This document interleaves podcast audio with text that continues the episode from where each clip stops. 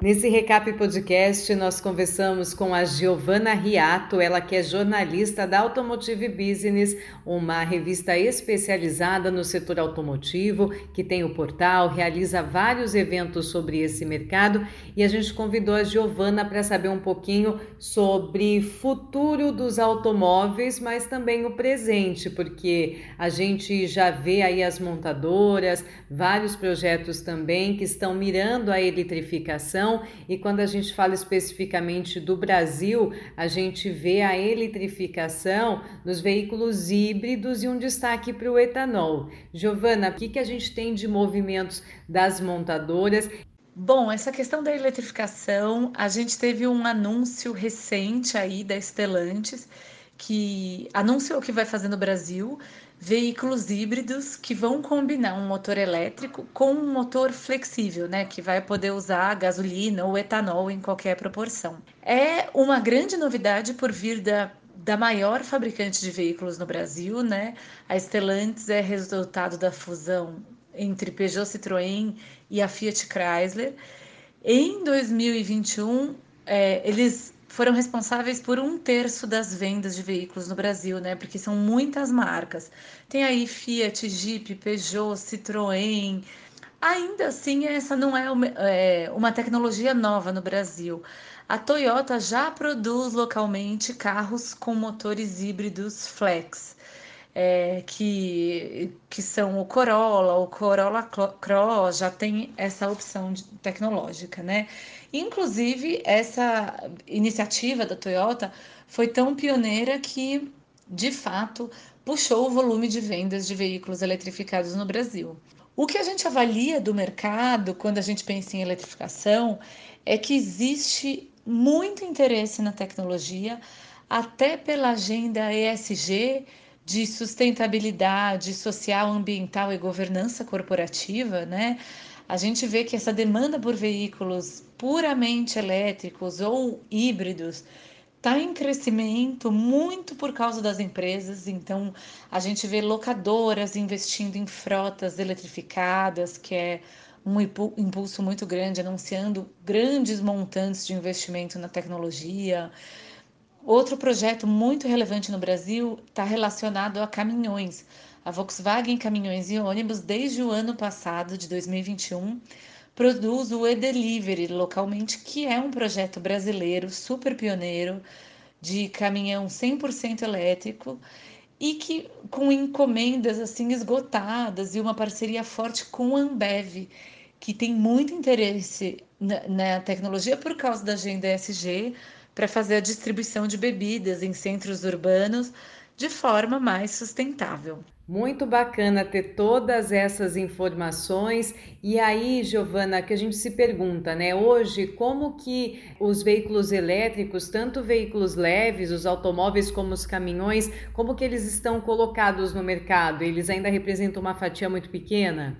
É, as vendas de automóveis e comerciais leves, existe uma participação de menos de 2%. Então, do total de veículos vendidos no Brasil, a gente tem só perto de 35 mil veículos híbridos ou elétricos, a maioria híbridos, justamente por causa dessa, dessa questão da Toyota, da tecnologia que a Toyota já produz de híbridos flex, e menos de 2% do total de vendas, então ainda muito tímido. Quando a gente pensa em caminhões e ônibus, também muito puxado pela iniciativa da Volkswagen Caminhões e Ônibus com o e-delivery. No ano passado, essa participação foi de apenas 0,3% no mercado nacional. Então, o que a gente tem visto é que, enfim, é, coisas importantes, né? Começa a existir uma oferta de veículos elétricos ainda importados, começa a haver uma oferta de carros híbridos crescente, né? Aqui. É, de automóveis, principalmente, quando a gente fala de elétricos, tem o caso do e-delivery, né? E essa oferta é muito importante. Começa a haver um interesse grande, né? A adesão ainda vem caminhando, mas isso deve crescer rapidamente. A adesão do consumidor ainda é tímida por, pela questão de preço, né? E essa tecnologia segue com um posicionamento de preço ainda muito mais elevado, que dificulta o acesso do consumidor final. Então, a gente tem só aquele consumidor mais premium e mais vanguardista na adesão da tecnologia usando veículos elétricos e híbridos.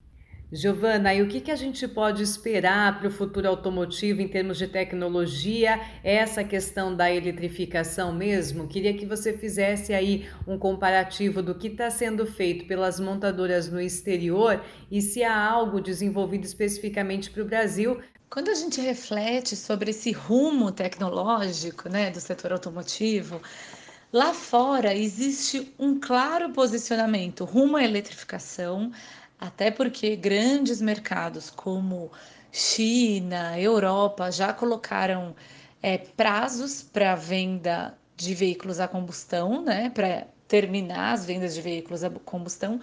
E com isso, as montadoras também estão se posicionando e anunciando a partir de 2035, a partir de 2040, que vão deixar de fabricar veículos a combustão. Então fica claro que esse é um posicionamento global.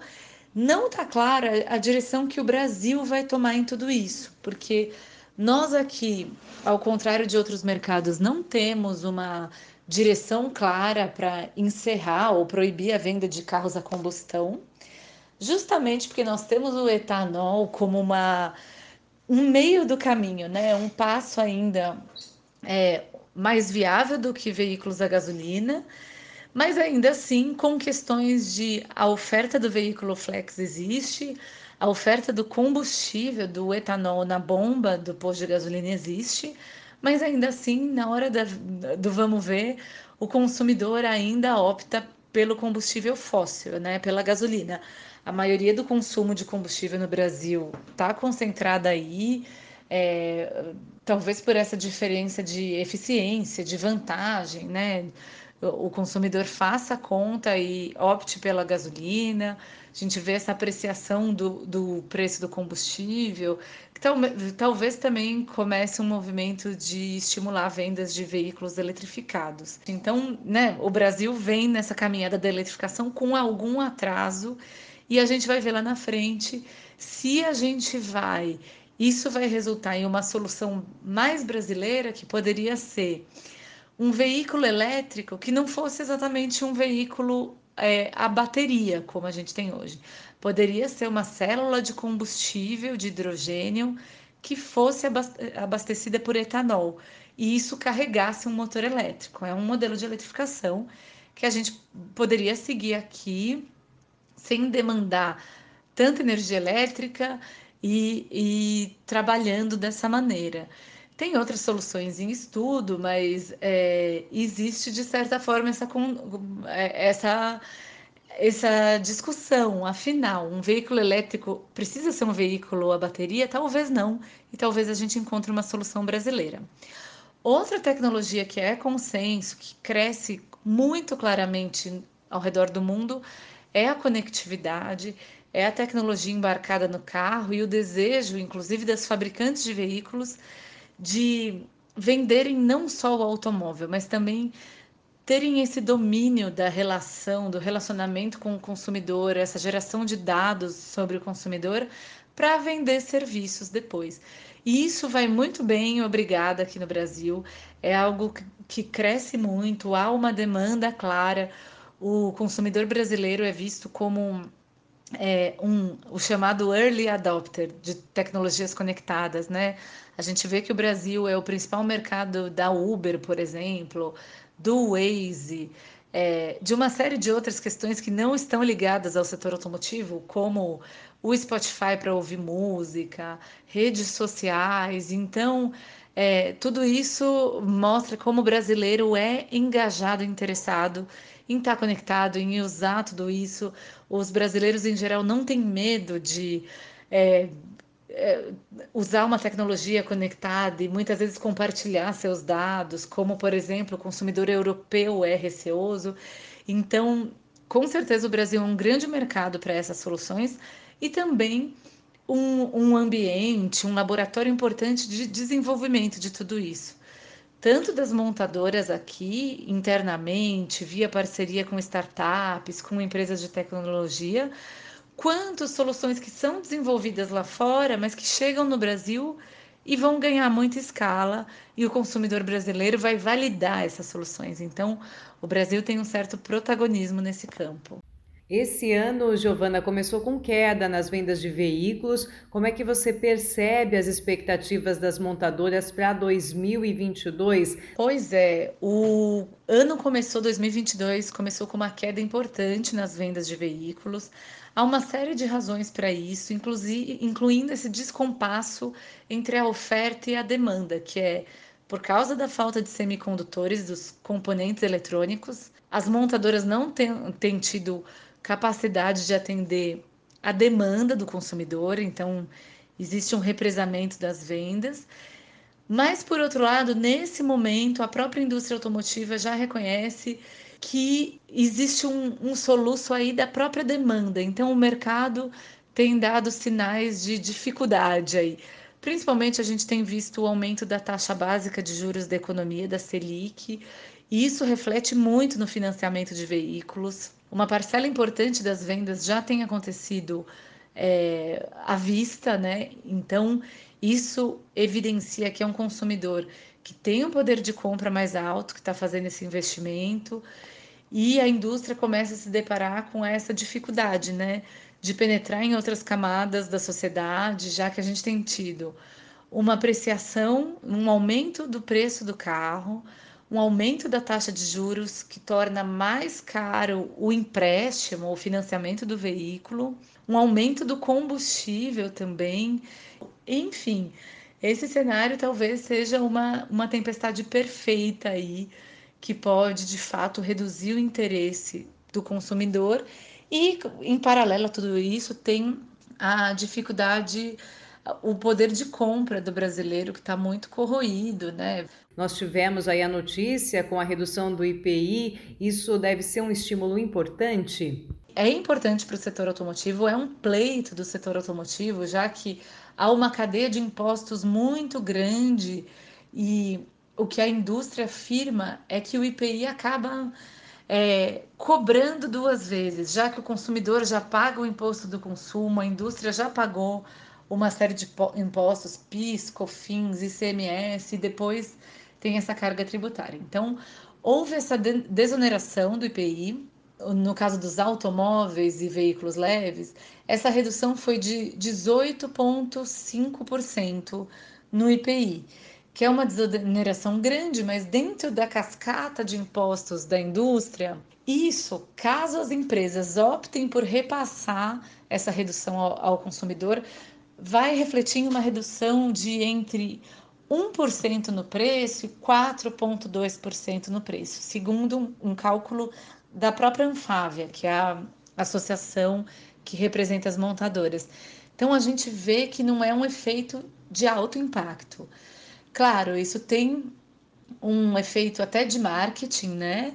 De oportunidade, de redução no preço, que pode atrair o consumidor, mas talvez esse cliente que está tendo dificuldade de renda, de financiamento, o IPI talvez não seja suficiente para atrair ele às lojas.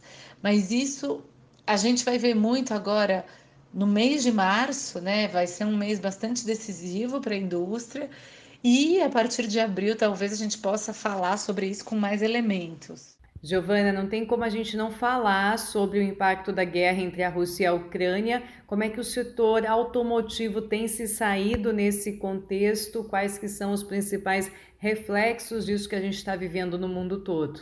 Pois é, Glaucia, essa questão é, a gente vinha falando aí de uma série de dificuldades do setor automotivo e quando a indústria começou a respirar um pouco mais aliviada em relação à pandemia, em relação à crise dos semicondutores, que vinha em um compasso de melhora e dava sinais de que esse ano ia melhorar e talvez no segundo semestre a gente, a gente tivesse um cenário de fornecimento desses componentes mais regularizados, mais regularizado, Bom, quando tudo isso parecia estar melhorando, a gente tem essa questão da guerra entre Rússia e Ucrânia. E isso traz uma série de preocupações. Ainda é cedo para falar de números, de dados específicos. Uma pesquisa, uma consultoria global estimou que isso poderia, a guerra pudesse afetar, reduzir em 400 mil veículos as vendas globais. Mas a verdade é que a gente ainda não consegue saber a extensão e a dimensão desse conflito, né? É preciso entender um pouco mais para onde as coisas estão caminhando, quanto tempo isso tudo vai durar, para fazer uma estimativa com números. Por enquanto, o que se sabe é que a, a guerra tem um efeito global em aumento de inflação, então, um aumento de preço de commodity, de alimento, de aço, de suprimentos que a indústria automotiva usa. Então, isso pode ser uma pressão adicional no, tanto no preço do carro quanto na vida do consumidor aqui no Brasil, né? Então, com o, encarec com o encarecimento de tudo, fica mais difícil ainda comprar um carro. Então, esse é o elemento um. Em segundo lugar, a gente tem um fator sobre os próprios semicondutores, porque o que acontece? É, alguns componentes muito sensíveis de semicondutores, algumas matérias-primas importantes, são produzidas na região da Rússia e da Ucrânia. Então, isso é uma preocupação é, relevante para a indústria automotiva, porque talvez esse fornecimento volte a ser prejudicado. Um terceiro aspecto é a logística global. O que, que aconteceu? Com a pandemia, mu muito da produção de veículos tem componentes importados, né? A, a, a, produção é global, o Brasil também exporta veículos, componentes. E também a gente tem aqui no Brasil empresas que são importadoras de veículos, né? Que trazem de fora todos os carros que são oferecidos localmente. E, então é uma indústria que tem uma alta dependência da cadeia produtiva global. E aí com a pandemia, a gente já teve um aumento muito expressivo do custo de frete, do custo de, dos prazos de entrega, tudo isso já vinha prejudicando o setor.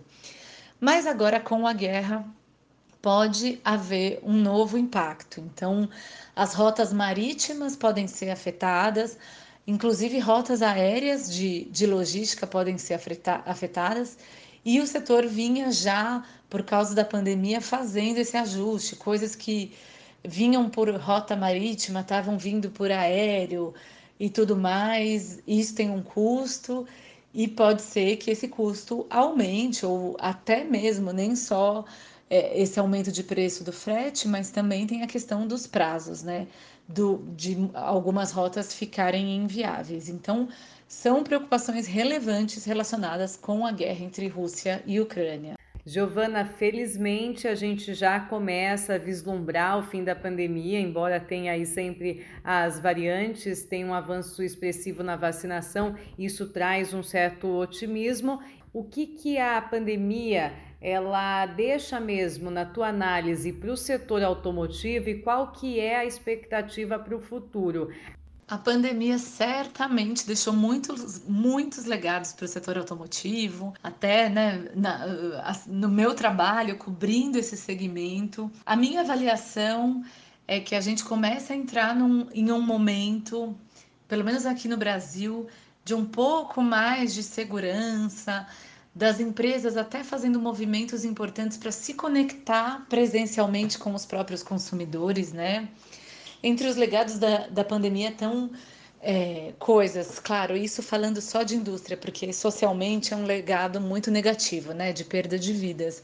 Mas quando a gente fala de indústria, tem uma parte que é muito negativa, que são todas as dificuldades que foram impostas, um impacto até mesmo em emprego, né, enxugamento de algumas operações no meio desse processo, a falta de matéria-prima, a, o inflacionamento do preço do carro, né? Que diante de tudo isso, da dificuldade de pro, produção, entrou em vigor a lei da oferta e da demanda, né? Então, o consumidor pegando longas filas de espera para ter um carro novo, enquanto a indústria teve que refazer e reajustar preços constantemente por causa de todos os problemas. Então, essa é a parte muito negativa, acho que de positivo, falando em indústria. A gente tem a questão do, do olhar para a digitalização, né, de entender a importância da indústria automotiva, não está só posicionada como algo analógico, de fazer ações com o consumidor no meio digital, de viabilizar a venda digital, a venda online de veículos e a entrega, claro, presencial, mas é, tirar a burocracia, facilitar esse processo, é, criar essa relação com o consumidor que não acontece só na concessionária, que precisa acontecer ao longo do uso do carro, né? Para esse ano, é, a pandemia ainda tem um efeito, um efeito global. Inclusive, nesse momento, a China está passando novamente por alguns fechamentos de fábricas. Aqui no Brasil, felizmente, a gente tem um resultado muito positivo de vacinação. Esperamos que siga assim, né? Que a imunização da população é, sustente um, um momento de liberação maior em relação à pandemia, né? Esse ano é um ano que a gente é, volta a ter alguns eventos importantes para o mercado, como o próprio Salão do Automóvel, né, que foi é, reinventado e virou São Paulo Motor Experience. Então, acho que tudo isso vai trazer uma oportunidade muito importante do setor automotivo voltar a interagir com o consumidor e entender quem é esse consumidor pós-pandemia, né?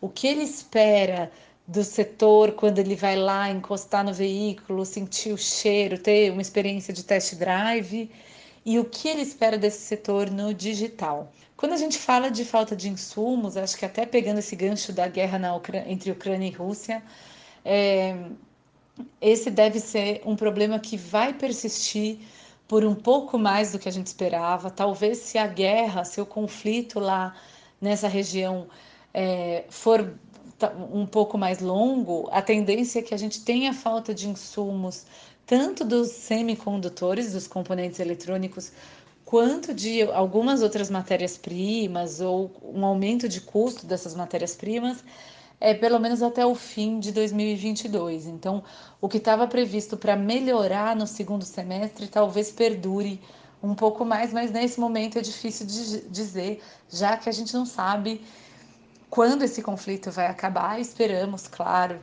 todos, né? É, muito além de indústria, de negócios, mas como seres humanos, que ele dure o mínimo possível, que acabe o quanto antes. Giovana, quero te agradecer por trazer um cenário tão amplo, tão completo do setor automotivo. Com certeza é um assunto que é muito importante para a revenda, ainda mais quando a gente fala dessa questão dos combustíveis em si, da eletrificação e também para toda a sociedade. Muito obrigada.